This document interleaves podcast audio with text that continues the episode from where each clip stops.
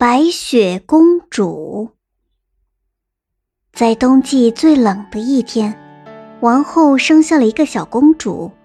公主的皮肤像雪一样白，头发像乌木一样黑。王后给她取名白雪。可出生后不久，王后就因病去世了。一年后，国王又娶了新王后，她是个漂亮。但嫉妒心极强的女巫，她有一面魔镜，每次照镜子的时候，她总是问：“魔镜啊，魔镜，谁是世界上最美丽的女人？”魔镜总是说：“王后啊，是你，你才是世界上最美丽的女人。”王后听了非常满足，因为魔镜从来都不会说假话。白雪公主渐渐长大了，越长越美丽。到了十五岁那年，已经出落得像一朵美丽的鲜花了，谁见了都会忍不住停下来多看几眼。但王后从来没有把她放在眼里。一天，王后问魔镜：“魔镜呀，魔镜，谁是世界上最美丽的女人？”魔镜回答。王后啊，以前是你最美，可现在白雪公主比你美一千倍。王后气得浑身颤抖，她绝不允许有人比自己美丽。她把宫里的猎人叫来，命令道：“去，把白雪公主带到森林里杀掉，把她的心给我带回来。”猎人不敢抗命。把白雪公主带到森林里，白雪公主看到森林里的鲜花、绿草，还有树上的小鸟，开心的又唱又跳。猎人拿起刀，却不忍心下手。他对白雪公主说：“快走，可爱的公主，走得远远的，王后要害死你。”白雪公主哭着离开了猎人，向森林的深处跑去。猎人杀了一头野兽，带着他的心交了差。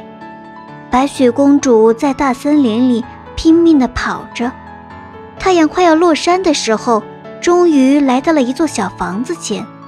她敲了敲门，见没人应声，就推开门走了进去。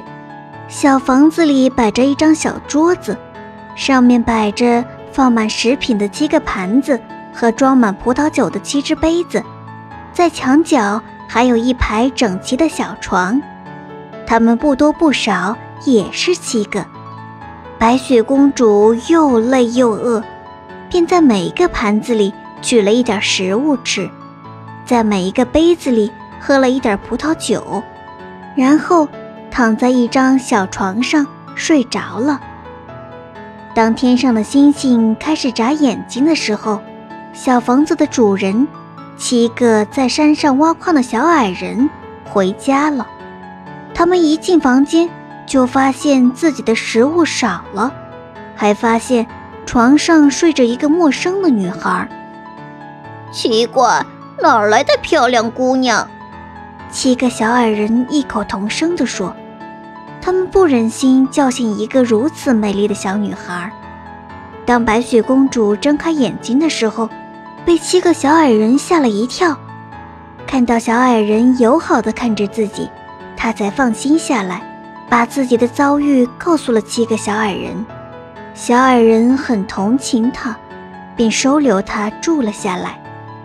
过了很长时间，王后又问魔镜：“魔镜啊，魔镜，谁是世界上最美丽的女人？”魔镜回答道。王后啊，以前是你最美，可现在，在山那边的七个小矮人那里，白雪公主比你美一千倍。王后知道猎人欺骗了她，气得火冒三丈。她做了一把毒梳子，打扮成一个上了年纪的老婆婆，来到小矮人的房前叫卖。听到叫卖声。白雪公主好奇地打开房门，王后扮成老婆婆，假装要给白雪公主梳头，木梳在白雪公主的头上一插，白雪公主立刻昏倒在地。晚上，小矮人从山里干活回来，发现了倒在地上的白雪公主。他们拔下梳子，白雪公主苏醒了过来。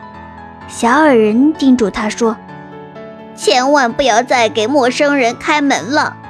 邪恶的王后回到王宫，马上来到魔镜前。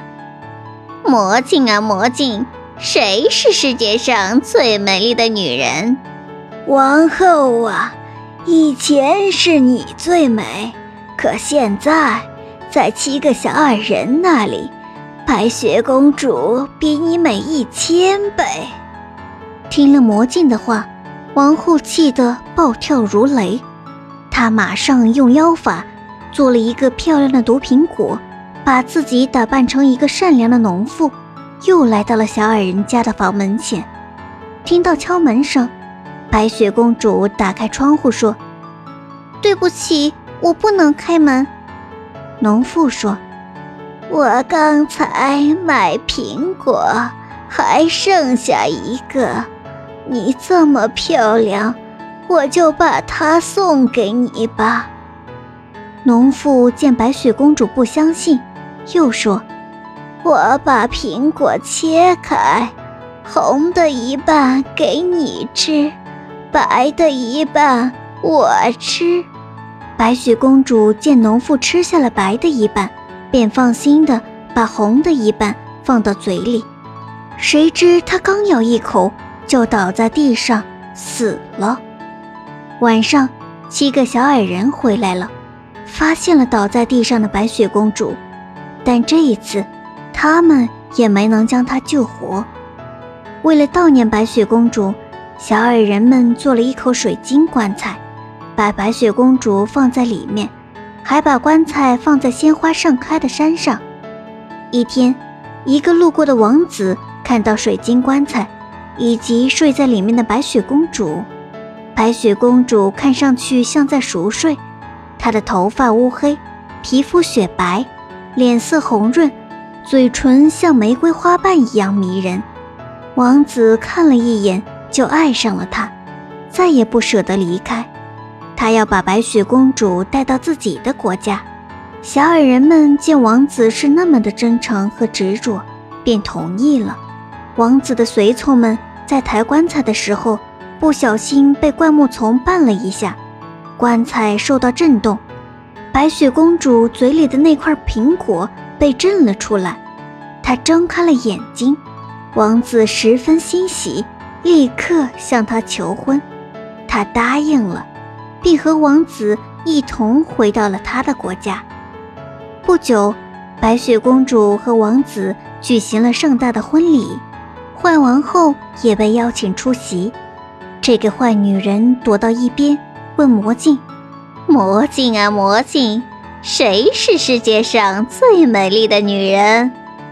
魔镜说：“王后啊，以前是你最美，可现在，年轻的新娘，从前的白雪公主，比你美一千倍。”坏王后听完，气得发了疯。忽然，她看到脚下有一双被火烧红的铁鞋，就不由自主地穿上了。结果被烫得不停地乱跳，最后被烫死了。